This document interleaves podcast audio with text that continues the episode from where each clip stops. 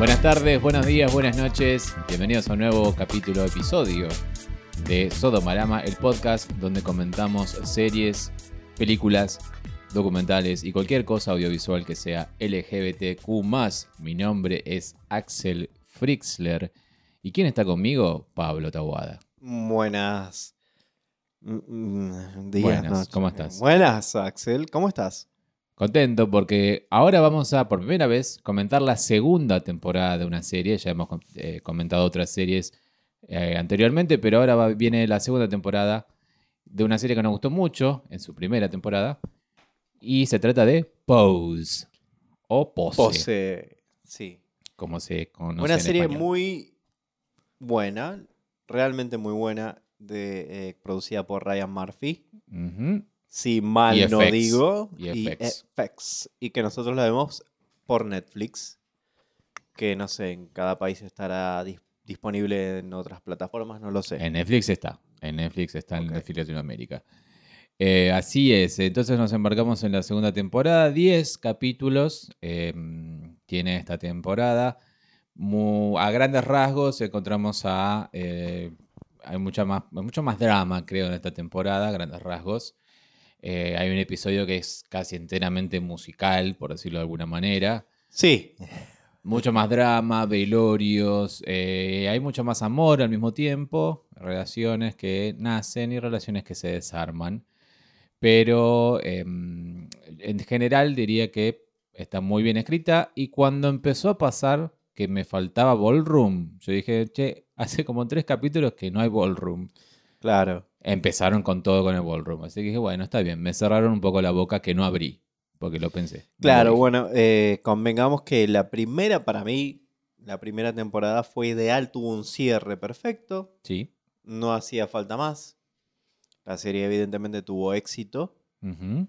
y entonces eh, Ryan Murphy, que no es eh, ni lerdo ni perezoso, otra temporada más. Sí, ya sé que no que estás, ya Y se viene- de mí. Se viene, se viene una tercera. Y se viene una tercera y se viene como un contrato enorme que tiene Ryan Murphy, como que va a hacer cualquier cosa con cualquier cosa. ¿Quién sabe cuándo, no? ¿Cuándo la van a grabar con todas estas cosas que están Y a pasando? mí me parece bien, de alguna manera, pero esta temporada para mí estuvo de más.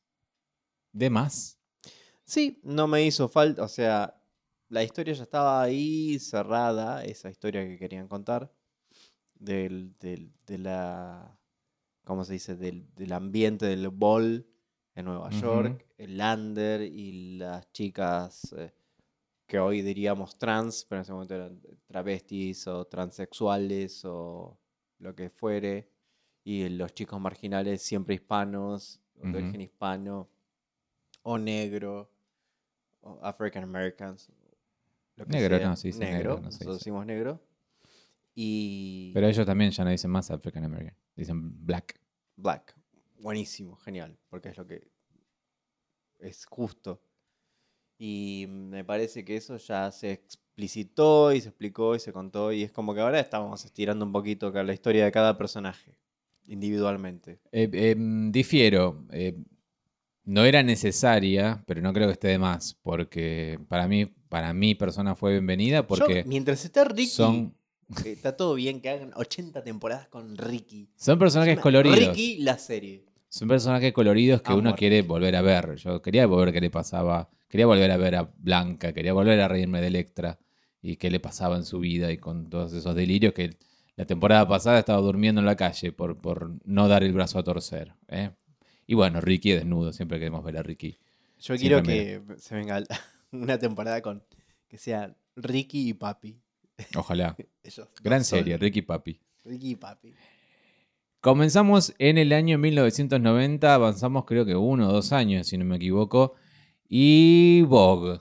Comenzó Vogue, estalló Vogue y por supuesto Ryan Murphy nos los va a contar detalladamente. Claro, porque Vogue, Obviamente. Vogue es ahora la canción número uno del país, de Madonna, la estrella. Bueno, eso lo dice una persona en el, en el salón de uñas que- en el que trabaja Blanca, así, por- al pasar, porque uno habla así al pasar. Ya sé que criticas que Ryan Murphy siempre explicite todo y relate todo.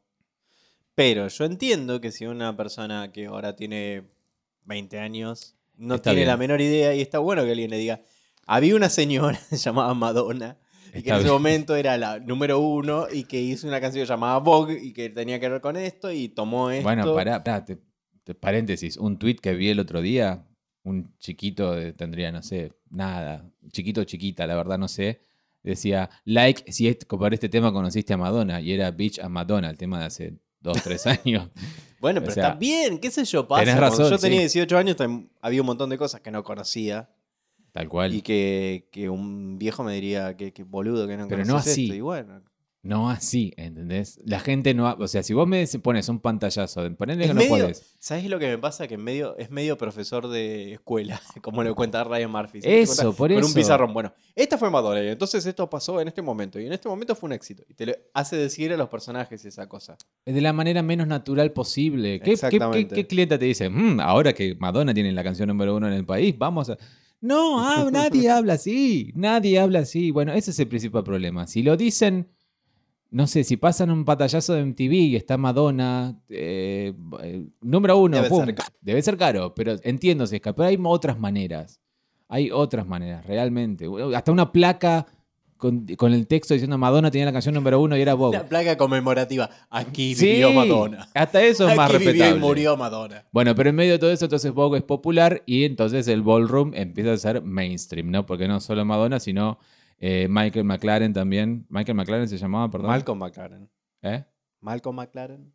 Malcolm McLaren, perdón, también tenía una canción relacionada al ballroom. Pero también en la vida de estos personajes está el VIH-Sida, que la pandemia está en su punto más alto en el año 90. Y comienza con Blanca, que tiene sus eh, células T bajas, y en el hospital entonces esta enfermera eh, que, está que está encarnada por Sarah Bernhardt le dice, ¿Enfermera o doctora es? doctora, perdón, vamos a tratar con AZT, esta pastilla que conocemos ahora. Igual ya Blanca la conocía y decía, no, ni en pedo, eso es- está lleno de químicos y no tengo ganas. Y bueno, y después... Claro, eh, porque convengamos que, el- entre paréntesis, el AZT fue como la primera droga aprobada para combatir el virus y sin embargo un montón de gente le hacía muy mal, mucho mal y se, Sí. y se moría muy rápidamente. O sea, tenía Por grandísimos efectos secundarios. efectos secundarios, sí. Y aún hoy mm, eh, estuve leyendo, porque a mí siempre me intrigó eso, mientras observas un poquito más sobre la historia. Y aún hoy se, se usa esa droga No sabía. en menores dosis junto al cóctel de otras drogas, o sea, que es parte del tratamiento que, que sostienen los pacientes con HIV. Es parte, pequeña, pero es una parte más, o sea, de alguna manera funcionó en un- algún punto. Pasa que en ese momento te daban dosis de- para caballos y Sí. se morían todos de, lo- de- de los efectos horribles que les causaba. El episodio primero se llama Acting Up justamente porque Preitel y esta médica em, se unen a una protesta de Act Up. Y yo pensé, claro, Preitel al principio no quiere porque es, eh, no son bienvenidos los, los- los gays como él, afeminados y flashies. Pero bueno, al final se y, se- y tienen todos una protesta dentro de una basílica, ahí en la catedral de San Patricio. Sí, sí. Em, yo pensé, dije, ah, bueno, se viene por ahí esto, esta temporada van a ser mucho más militantes, bla, bla, bla. Lamentablemente Act Up no aparece más en el resto de la serie, aparece verdad, se quedó ahí. en el primer Que capítulo. la protesta estuvo buena porque fue, bueno, televisada, y sé bueno, yo, y de pronto va a empezar a interrumpen hacer... la misa para decir nos Claro. están matando. Y que Preitel va a ser como... Bueno, no, no pasó nada. Pasó eso y nada más. Em, y después bueno, tenemos a Ángel, Tampoco, tampoco los voy a condenar por eso, no, no. Es que yo creo que simplemente lo quiso contar Era contar un episodio de esa época, de lo que ocurrió en esa época. Pero no me lo pongas en el primero, ponémelo en el tercero. O ponémelo al personaje diciendo, cuando tenga tiempo libre vengo. ¿Entendés? Hiper involucrado. Bueno, pero hay algo que es importante, que a esa protesta, ¿quién no fue? Electra. Electra no fue. Electra no Y fue y se lo echan en cara en, el- en la pista de Ballroom. Eh, vamos a Angel, que Angel, con, como idea de Blanca, le dice, vos podés ser modelo. Y Angel se prueba como modelo. Y Para queda la como agencia modelo Ford. Para la agencia Ford. Sí, papi también como que medio que la cuida, ya empieza como a enamorarse un cachito, ¿no? Porque Y yo ya me enamoré. Sí, tendrán. Papi. Papi está muy grosso en esta temporada. Muy- Se ve que fue al gimnasio. El actor que Papi. hace de Me Papi. encanta, papi. Está muy lindo. Ahí nomás, cabeza a cabeza con Ricky, ¿eh? En cuanto a los chicos. Ah, me, da de- mucha ternura porque tiene como. Es muy sentimental y es que su personaje es muy eh, emotivo y no sé, Eh, me, sí. me gusta. Tal cual. Muy sensible. Muy sensible. Después, Electra tiene una nueva carrera que es la que le da de comer y le permite fundar su nueva casa, que es la casa de Wintour, con todos sus lujos. Que es, por un lado. Su nueva carrera es genial. Claro, por un lado sigue con su trabajo de día, perdón, de noche, de mm, hostess de un restaurante muy, muy lujoso y de día lo que hace es eh, ser dominatriz y insultar, a- insultar a sus clientes y cagarlos a latigazos, que es algo que le sale muy bien, natural casi. Y mm, O lamentablemente... sea, qué mejor carrera para ella. encontrar- Ella creo que lo dice en un momento. Encontré mi vocación. Sí, lo Me dicen todos. encanta tratar mal a la gente, sentirme superior a los demás. Y encima ahora me pagan para eso. Es genial. Es genial, es realmente genial. Él, él nació para eso. Em, Blanca entonces decide también tener su propio local de uñas. En vez de ser la empleada de un local de uñas, se pone el suyo y Sí, se lo alquila. renunció por- porque cuando ella quería la protesta en la iglesia, le dijeron, no, vos tenés que trabajar. ¿Sabes qué? Esta. Renuncio Esta. y me voy a poner mi propio local de uñas. Y se puso su propio local de uñas.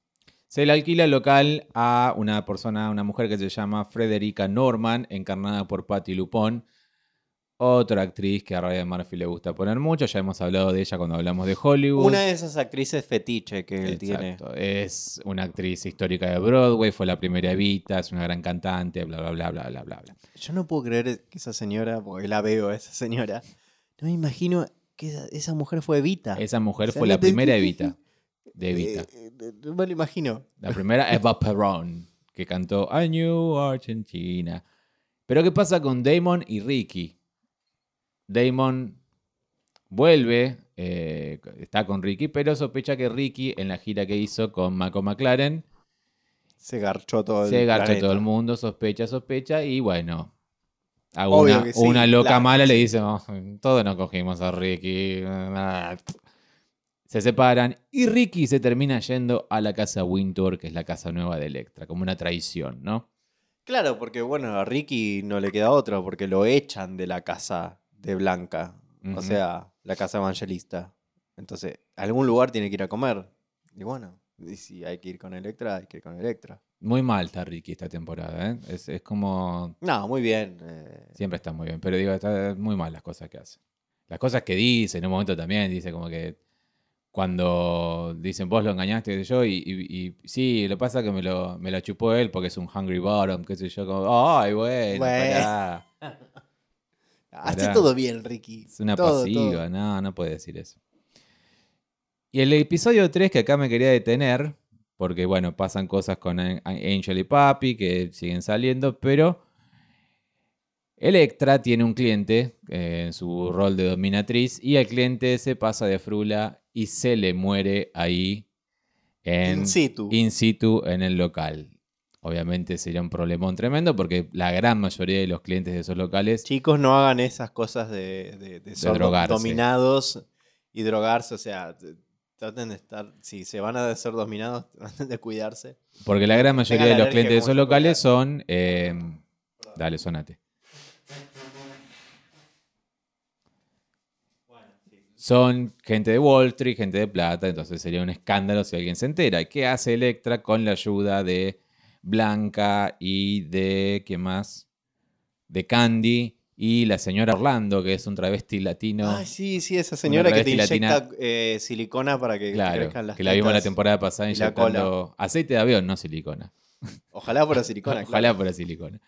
Em, le ayudan a, ten- con una idea que tienen, que es el cadáver de este cliente, al moverlo en un capullo para que no se descomponga y no tener que enterrarlo ni disolverlo en ningún lado, simplemente hacerle como un cacún hermético y dejarlo en el placar de Electra. ¿Por qué me quería detener acá? Porque esto está basado en un caso En una real historia real. es una historia real que em, Justamente en, la, en el documental que se hizo sobre el, el bol, Paris is Burning. Paris, Paris is is Burning. En 1990. Una de las, de las chicas No me acuerdo con entrevistadas, no me acuerdo el nombre yo tampoco ahora en este momento, que eh, era una persona trans, se descubrió después de que murió que tenía un cadáver y que había tenido un cadáver de un hombre en su, armario durante años, décadas.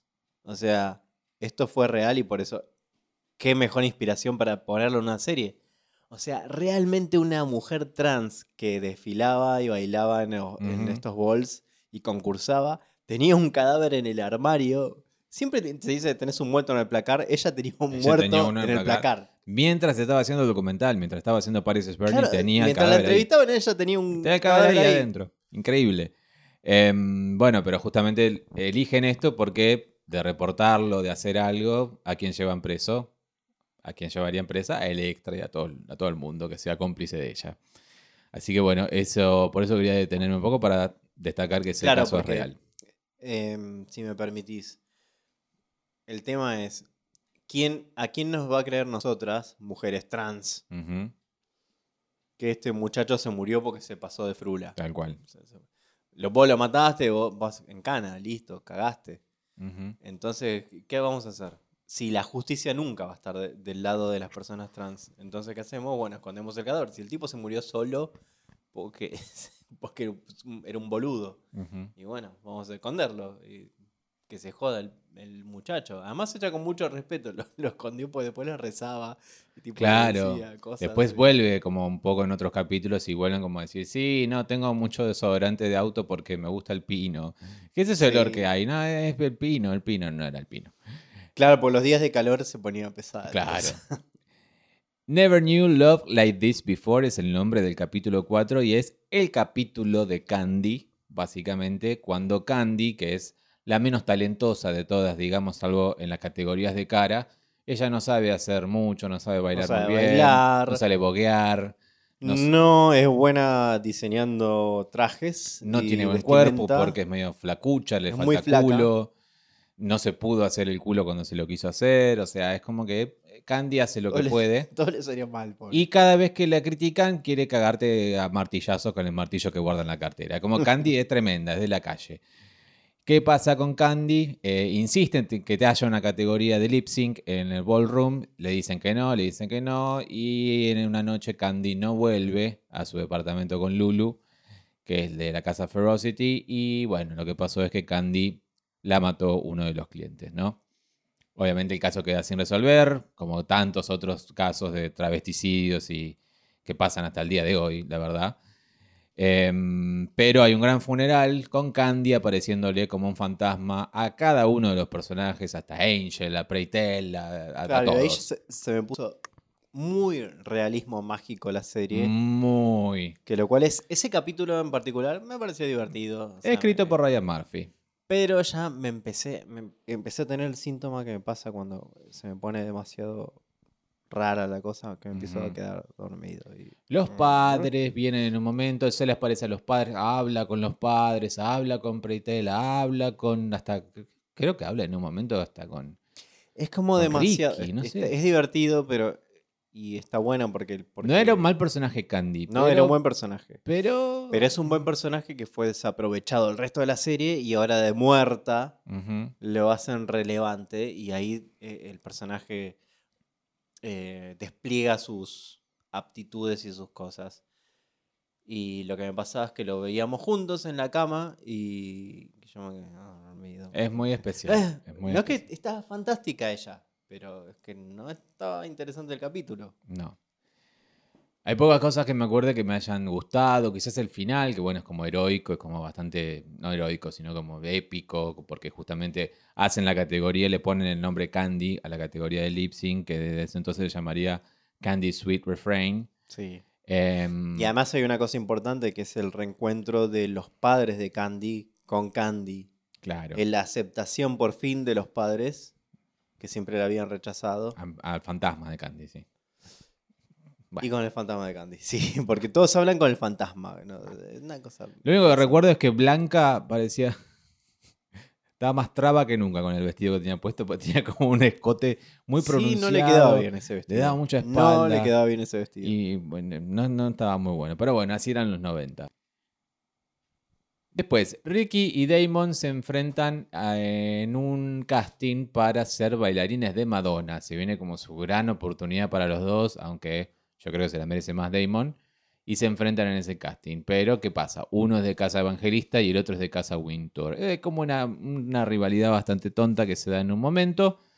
Y incluso quiere hacer, Electra quiere hacer la gran eh, Nancy, ¿cómo es? La gran Tonya Harding y darle un martillazo con el, mar- con el martillo de Candy a, como es, a Damon, ¿no? Nada pasa, los dos pierden. Creo que todo queda en un juego, en, Sí. un- en un- en una especie de, de cosa de, bueno, de, de- de- chicana, por decirlo de alguna manera, entre Electra y y Blanca. Blanca, sí. Pero ambos tenían posibilidades porque ambos tenían...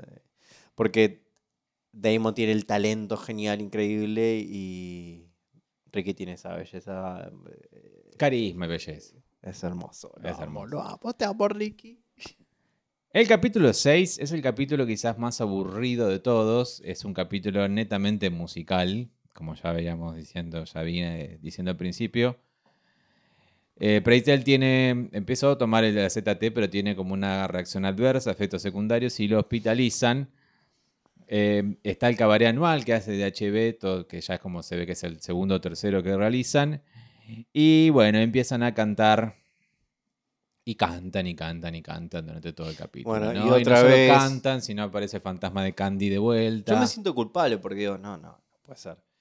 Yo eh, me quedo dormido porque soy un pelotudo. ¿no? O porque lo estoy viendo en la cama. No, ¿no? no sé. Yo me quedo dormido, me quedo dormido cuando cantan demasiado, cuando no hablan y no interactúan tanto. Y Nunca te gustaron los musicales a vos. O sea, No, me quedo dormido viendo Sweeney Todd en el cine. a mí me gusta. eh, no, no odio los musicales. No, hay musicales que me encantan, ya sabemos que sí, como The Rocky Horror Picture Show. ¿A quién no? Por eso, hay musicales que Pero no verías. Chicago, Dreamgirls, ponele. Claro, no. Los Miserables, ¿entendés? Claro, tampoco. O sea, como Por que- eso te digo, a mí me gustan, pero este capítulo fue como... ah, y no es porque estuviera en el centro de Preitel, sino porque los fantasmas de Candy... No, al contrario, me encanta Preitel como Por personaje. eso, es me cantan muy bien todos, pero es como que también canta Patti Lupón en un momento, vienen a cantar, aprovecha que están cantando para, para ¿Cantó? vaci- vaciarle lo. Sí, cantó. Ay, me lo re perdí. Mientras estaba cantando y distrayéndola a Blanca, le vaciaba el local para, para poder desalojarla. Cierto, es Em, mala, mala, mala. Mala, mala, mala. Pero bueno. Mala hija de puta. Y todo termina entonces con una, pro- una protesta de todos contra esta mujer por, por, eso, por eso que le hizo a Blanca, ¿no? Y llega el capítulo más decisivo de todo, que es el 7. Preitel y Bianca se dan cuenta que son viejos en la comunidad y están Ricky y Lulu y Damon haciendo eso en- con un forro gigante. Es que como lo único que está de Act Up dentro de la temporada, además del primer capítulo, ese forro gigante que, tenía, le yo me acuerdo que tenía que construir el forro gigante. Claro. ¿Cómo lo hacemos? ¿Cómo hacemos para construir un preservativo gigante, enorme? Y ese eh, le dan como un proyecto a los chicos para que los chicos salgan de la depresión de que se murió Lulu, que, que- que se murió Candy, perdón, y todas esas cosas, ¿no? Y le ponen un forro gigante a la casa de esta mujer en venganza para que llame la atención además. Y, y Angel y Papi iban a tener su primera cita, pero no la tienen. Eh, van con tire y afloje constante, ¿no? Siempre les pasa eso, ¿no? Porque Sí. siempre tienen un obstáculo para encontrarse. Sí. Y lamentablemente, hacia el final del capítulo, como todo esto requería un viaje, qué sé yo, Ricky se une con Preitel, como tienen una, una charla, un tete a tete, si se quiere. Y Ricky dice que no se cuidó cuando fue, le fue infiel a Damon. Preitel le dice, bueno, girl, tenés que hacerte el test. Y Ricky es positivo. Y se termina el capítulo, pero bueno, se desarma. Claro, lo, lo- la- una cuestión que me pasa cuando le dicen que es positivo, que es que la doctora es como que asume que, bueno, la doctora verá tantos pacientes que serán positivos. Dice como, claro, bueno, Y él dice, no, pero si yo, yo, como que él no, no puede concebir que a él le pasa. Yo fui el activo. Yo fui como yo. Y se busca sus propias excusas. Claro. Es como que, loco, tuviste con 80 pibes, le dice Claro. la mina, de alguna manera. Es obvio que si no te cuidaste, es posible. Y él, eh, bueno, lo toma obviamente como se pone muy mal. Y encuentra refugio en Preitel, que es una persona mucho más grande. No sé si mucho más grande, sí, bastante más grande que él. Bastante grande. sí. Y que, que es positivo. Y comienzan una especie de relación, ¿no? Una relación fogosa, con una de las escenas de sexo. eh, después está en ese capítulo siguiente, la escena de sexo entre Angel y Papi, que también es bastante fogosa. Se, se ven como escenas eh, jo- jodidas, porque bueno, se ve el- la cola de Papi, están los dos tomando que están pasados de frula y que esto que el otro, porque empiezan a tomar merca también. Se ve la cola de Ricky en la escena de Ricky. Y Ricky y. Pretel además son como versátiles, a lo cual está bastante lindo de ver. Sí, eh, eh, la verdad es que me gustó mucho. Muy buena esa escena, creo que quizás es de lo mejor de la segunda temporada. Em, más que nada porque no solo habla de dos personas seropositivas haciéndolo, sino dos personas con diferencia de edad haciéndolo y dos personas que son versátiles cuando lo hacen. O sea, está, desde todo punto de vista es como bastante, bastante linda. De hecho, se siente muy bien Preitel cuando termina corte a él caminando para reunirse con los otros MCs y está como, jeje, Obvio, papá, me estoy- me se acaba de coger a el Ricky. Pibe más hermoso Sí. del planeta. Sí, obvio. Y está como un pimp tremendo con un gorro saludando a todos. Y sí, obvio. Y después le termina diciendo a sus amigos: Me estoy cogiendo a Ricky. Girl, no, tremendo. Bueno, Eh, muy lindo final tiene ese capítulo. Pero el capítulo siguiente, que es Revelations, Damon se recibe de. em, tiene su diploma de bailarín profesional. em, y se entera que eh, Ricky y Preitel están juntos. ¿no?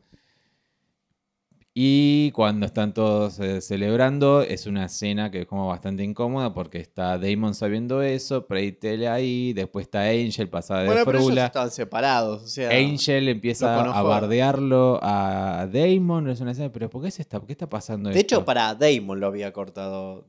Damon lo había cortado, sí. No rompa las pelotas. Pero Angel lo empieza a bardear a Damon, Ah, sí, ahí Horrible. porque Angel ya estaba ahí dándole a la merca. a la pala, pala, pala. Estaba ahí eh, con cocaína en sus narices y entonces estaba como un poquito desaforada. Sí. Angel y bueno, Papi, porque había probado, habían probado, bueno, papi, igual fue Angel la que lo indujo. Ella es la mala. Sí. El papi era bueno. Y le indujo a tomar cocaína y de pronto los dos están ahí eh, Eh, duros. ¿Qué y va, como qué va a ser famoso vos, Y ahí eh? tira, me encantó, es re villera, me encanta. Es re villera Angel, rey del muelle. Sí. Me encanta, me encanta. Bueno, y se empieza a pelear todo. Y vos, drogona, y vos, y vos que te coges a Ricky, ¿quién? No, no. Y empieza el problema porque, bueno, parece que hay como una regla tácita de que los elders, los MCs o los padres o madres, no. están No con deben los tener niños. relaciones con los, entre comillas, hijos. Exacto. Y él dice, yo no soy de ninguna casa, a mí déjenme de joder, hijos de puta, tengo sida, me voy a morir y déjenme coger mientras pueda. Y, y aparte él es un adulto también, bueno, hay un montón de cosas que uno diría también en su lugar, ¿no? Sí, absolutamente. No, y además yo estaba de acuerdo con él. Sí. Y bueno, Blanca, Damon se va de gira por Europa para Malcolm McLaren y Blanca comienza a sentir el síndrome del nido vacío porque toda la casa evangelista se le va. Eh, Damon se le va a Europa, Angel se va a vivir con Papi a un departamento que alquilan y no le queda más nadie. Entonces su casa evangelista queda completamente sola. Y ella se hace su, su comida, su cena, y está sola, y, y vemos en una toma de, que es afuera de su edificio, afuera de su ventana, Sí. donde ella está sola, y llora. Y llora. Pero el próximo capítulo se levanta un todo poco porque hace calor, hace calor. Electra tiene un cliente que tiene una casa en la playa. Eso me pareció, como te dije antes, Axel, muy sitcom.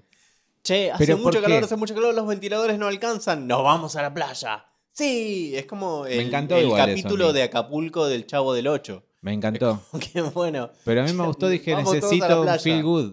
Veníamos como muy pesados, veníamos funerales. Y esto, a mí me Peleas. gustó, me gustó, lo disfruté. Necesito un feel good, necesito que estén en una playa, que estén todas hermanadas y ahí... eh, Y además se, pla- se plantean pequeños, no conflictos y pequeñas situaciones, mejor dicho, de que Blanca no se siente cómoda en un eh, traje de baño.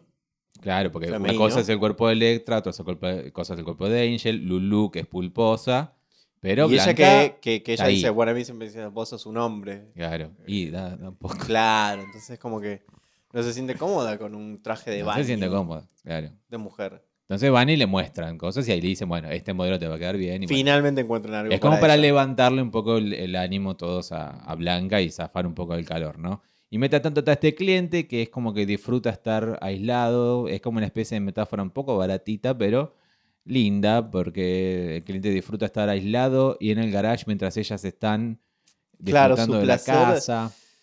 Su fantasía sexual, digamos, es esa, estar aislado y, y- y que no, y no poder tener acceso a, a la comunicación con nadie.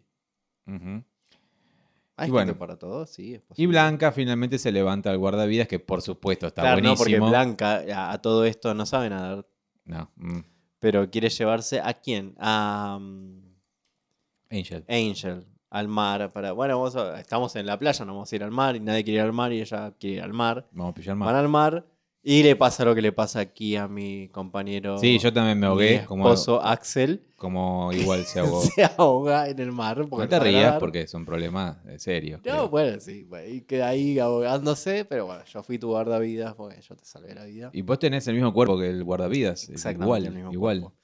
Y el guardavidas, increíble, le salva la vida, Hermoso.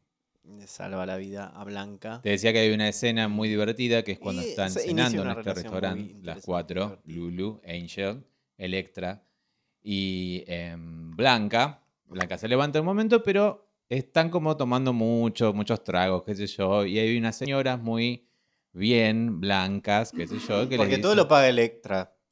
todo lo paga Electra. Porque tiene plata, entonces dice, bueno, ven- que venga otro trago, y otro trago, y otro, trago. Y mientras tengan plata, en el restaurante la atienden. Pero una señora le dice, ¿podés? Eh, este restaurante no es para gente como ustedes. Eh, ¿Podrían irse? Una no, no, pues le molesta el ruido. No griten, gritan demasiado al hablar. Gritan demasiado. y ahí empieza como empieza. ah, ah, ah, ah. Electra se para, me cinco cabezas más que la mujer, y le dice un montón de. Empieza a hacer un read tremendo de vos hiciste esto y lo otro, y va como lucís acá, la, la, la, la, la. Que está realmente muy, muy buena esa escena, muy Muy divertida. buena. Y es como el, el highlight para mí del, Porque la pone en su lugar. La pone en su lugar sin Esta gritar. mujer que se cree mil y es una pelotuda. Así es. Bueno, y llega el season finale. No, y paralelamente, Blanca está con el, con el guardavidas y tienen una noche romántica. En la, en la playa. En sí. la playa, caminando a la orilla del mar y hablando de cosas. Y de pronto se inicia como una... Ella tiene la esperanza de iniciar una relación con alguien. Última aparición del fantasma de Candy. De hecho, también aparece en el auto cantando con ellas. Es Electra verdad. la ve. Y el fantasma de Candy. Espero que no vuelva en la temporada 3 porque ya, ya es como la quinta aparición. Sí, todo bien con como- Candy, pero bueno, lo hubieran hecho eh, protagonista cuando estaba viva, no cuando Sí, está muerta. Apareció más como fantasma que como personaje. Sí, más como muerta que como viva. Sí. Season final, entonces nos adelantamos al 91. Blanca está dentro de su casa atendiendo con las uñas y está muy mal de salud. Tose, casi como vos estás tosiendo ahora. Y cuando tose alguien, O que tengo COVID. o que me de verdad. Con Fernet. con Fernet. con Fernet, no con. Bueno. Em, bueno, Blanca está tosiendo mucho y cuando alguien tose en cualquier ficción, en cualquier película o serie, se va a morir, ¿no?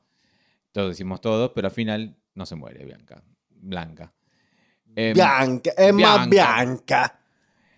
Tanto que tiene que ser hosp- hospitalizada, se reconcilia con Preitel y ya son todos amigos, pero van pasando Obviamente, muchas cosas. Tenían que reconciliarse. si no Tenían que reconciliarse, ridículo. sí. Pero ¿qué pasa? Damon regresa de Europa y está todo bien, la va a cuidar a su madre, tiene su propia casa, dice también en Francia. Y se enteran en el trabajo de Angel, en la agencia de modelos, que ella es trans y por eso le están quitando los trabajos y hace varios tiempos, varias semanas que no trabaja en nada, ¿no? Y Ahí menciona ella, dice, eh, que no estuve, que quisiera haber investigado un poco más, pero me acuerdo, me acabo de acordar ahora. Lo voy a hacer ahora, ¿por qué no, no? Bueno, y lo acabo de investigar ahora. Porque Angel dice cuando se enteran de que ella es una chica trans y la echan y, no, le, no le dan trabajo, ella dice, Tula está cambiando las cosas ahora. Año 91, ¿no? Entonces, ¿qué Tula? ¿De qué está hablando? ¿Quién, es Tula? ¿Quién es Tula? Bueno, Tula era el nombre artístico de Caroline Cozy, que fue una de las primeras modelos trans en la Ah, historia del mundo. ¿Para Tuvo- alguna revista famosa? Tipo Vogue. Sí, posó dos veces para Playboy, tuvo numerosas tapas y su nombre artístico era Tula. Tuvo su operación de eh, reasignación de sexo. Ella en realidad no es, es XXY sería. XXXY, esos son sus cromosomas, acabo de leer. Ese- Wow. Sí, es como que tenía mucho más de mujer que de hombre, pero aún así no era legalmente un hombre por, por su genitalia, ¿no? Por decirlo de Sí, alguna manera. entiendo.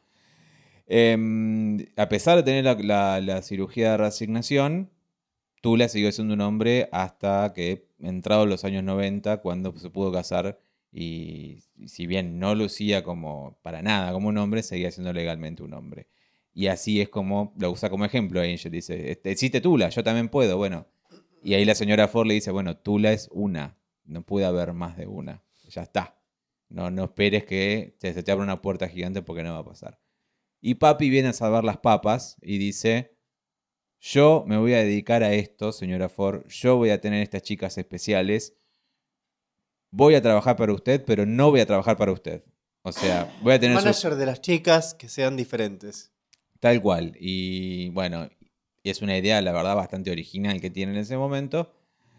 Mientras tanto, Blanca sigue en el hospital, bueno, lamentablemente eh, está muy enferma, pero se recupera. Y todos la van a visitar y O sea, creo que lo que le pasa a Blanca, como le pasa a muchas personas, e incluso a eh, Preitel, es enfermarse, consecuencias de- de- del HIV, con enfermedades oportunistas, pero después que te recuperas y seguís adelante, hay mucha gente que sigue viva desde esa época hasta ahora.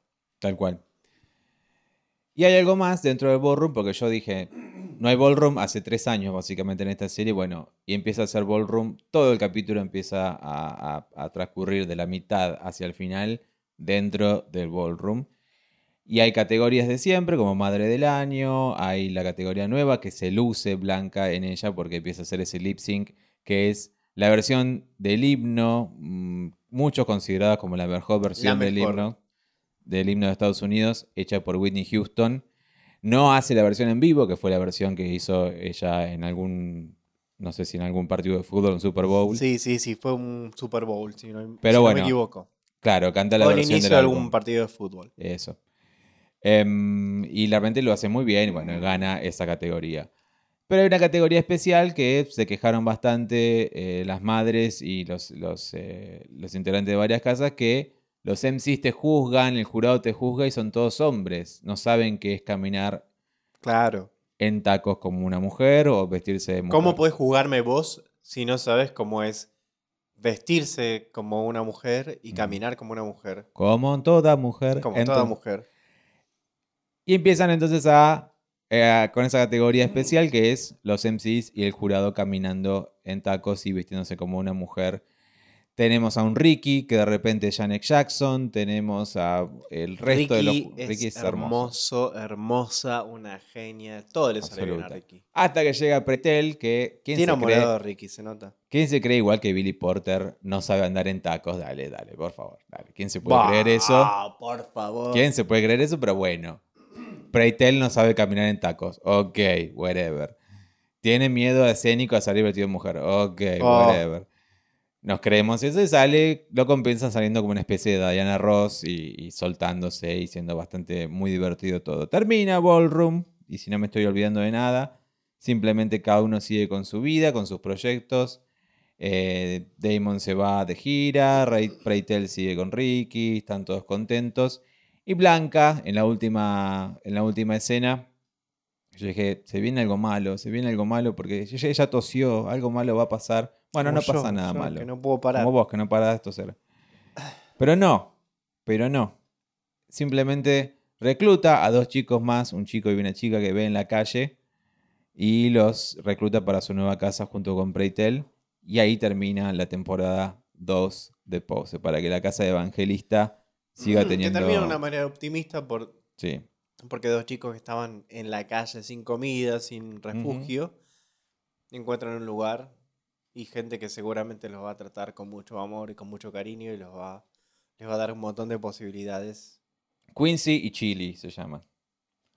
Un montón de posibilidades dentro de lo que se pueda, ¿no?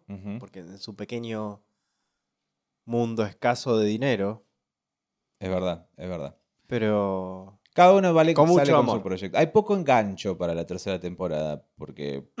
sí, porque como es- toda la historia está como resuelta. Pero está bueno que la hagan así. Creo como que, uy, no. No, no sé qué pasó. Está bien. A mí me gusta volver a verlos. Sí, sí, sí. sí. Me, me- me gu- me va a gustar verla por eso. Unos Pero la detalles- historia se podría haber resuelto en la primera temporada, ¿no? Hacía falta una segunda, eh, lo- la historia que nos querían contar de la escena del ballroom en los 80, ya está, ya pasó. Detalles a destacar, tuvo una respuesta muy positiva de la crítica. Bueno, eh, Billy Porter ganó el Emmy, de hecho. Sí.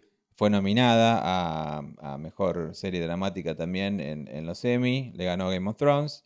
Pero en general el 96% tienen, son críticas positivas en Rotten Tomatoes, en Metacritic y esos lugares. Otra cosa que quería destacar también, el capítulo, bueno, Orley DJ, que es la creadora de Transparent, una de las productoras, perdón, de Transparent, eh, escribió varios capítulos, al igual que en la primera temporada. Y quería destacar también que eh, Blow, el capítulo 7, está dirigido por Jenny Livingston, que es la directora, era la directora de Paris is Burning. Eh, eso solamente quería La decir. directora polémica, como ya lo he comentado en otro podcast anterior sobre. Pose, porque los entrevistados en Paris is Burning la repudian, no la quieren, Hay todo un capítulo. sienten hecho. que, que su imagen ha sido mancillada. Perdón, hay todo un documental hecho al respecto que se llama Life After Paris is Burning o algo así. Sí, sí, Lo sí, vi cuando vi Disclosure el otro día, que es gente, diciendo justamente eso. Ella se aprovechó de una cultura que no era la de ella. Y Y además la amoldó y la tergiversó para que se acomode a su documental. Pero está bien hecho, qué sé yo. Eh, Claro, está, eso- está bien, está perfectamente hecho y súper innovador para la época, pero quizás no reflejaba la visión que tenía la gente que lo vivía. La Sí. gente que. la- las chicas trans, los chicos gays, hispanos y los negros que no, no, no- no- pensaban que los iban a reflejar de otra manera. Pero bueno, eso- Ese es el problema que tuve igual con Disclosure. No voy a hablar de Disclosure, pero Disclosure es el documental, eh, está en Netflix, que tiene ese- esa fórmula de documental de Netflix que son gente entrevistada solamente y material de archivo, que no está mal, pero a veces ya un poco cansa. Y Disclosure es sobre eso, sobre los papeles trans y las actrices trans y los personajes trans. Se vuelve un poco preachy a veces, a mí no me gustó tanto. tendría como- que verlo. Sí, sé, no me gustó tanto para que lo comentemos acá, pero sí se menciona esto de Paris is Burning, que igualmente dicen, por ejemplo, em, la actriz que hace de Blanca acá, que se me fue el nombre ahora, pero bueno, la actriz que hace de Blanca en Pose, dice, em, MJ Rodríguez, perdón, dice, sí, igual agradezco al cielo que exista Paris is Burning. Y también lo dice, Obviamente. Para mí fue. A mí me. Bueno, yo no lo, conocí en, lo- en los últimos años, ese, ese documental. Lo vimos juntos, ¿no? Sí. En Uruguay. ¿sí? Bueno. Y la verdad que. No sabía nada, nada, nada de eso. Y me pareció genial. Me gustó, me encantó. Me, me pareció genial encontrar eh, todo eso, que existía eso. Y ver una serie sobre eso. O sea, si no hubiera existido Paris is Burning, no hubiera existido Pose. No, no, para nada. Ni un montón de otras cosas. Para nada. Pero bueno, esa fue la segunda temporada de Pose, con mucho más y drama. Y yo con, con mucho desastre y drama, porque puedo parar de toser. No puedes parar de toser, pero bueno, así es. eh, es preocupante. Lo veremos en la próxima temporada de este podcast, que si no lo estamos haciendo es porque Pablo tuvo COVID y está internado en terapia intensiva, como Blanca. ¿Cuántos, ¿Cuántos sodomitas le pones a esta segunda temporada de Pose? Eh, tres, ¿Tres de cinco? dos y medio. Tres y medio le pondría yo. Dos y medio. Tres y medio le pondría yo, por el capítulo musical me pareció bastante, el bastante mal. El recurso de Candy como fantasma también me pareció bastante mal. Ah, super cheesy. Super cheesy y el resto estuvo bastante bien, pero no descolló. Pero es buena. es Mira, buena. le pongo el medio porque Ricky es hermoso, lo amo. Bueno, Ricky, Ricky, te amo.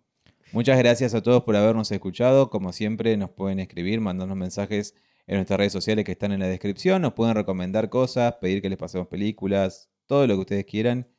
eh, nos pueden decir y o, o, eh, escribir. Somos sus, sus piratas personales. Si quieren pedirnos películas y cosas que comentamos aquí, eh, pueden hacerlo. Y si quieren criticar y co- recomendar algunas cosas, siempre.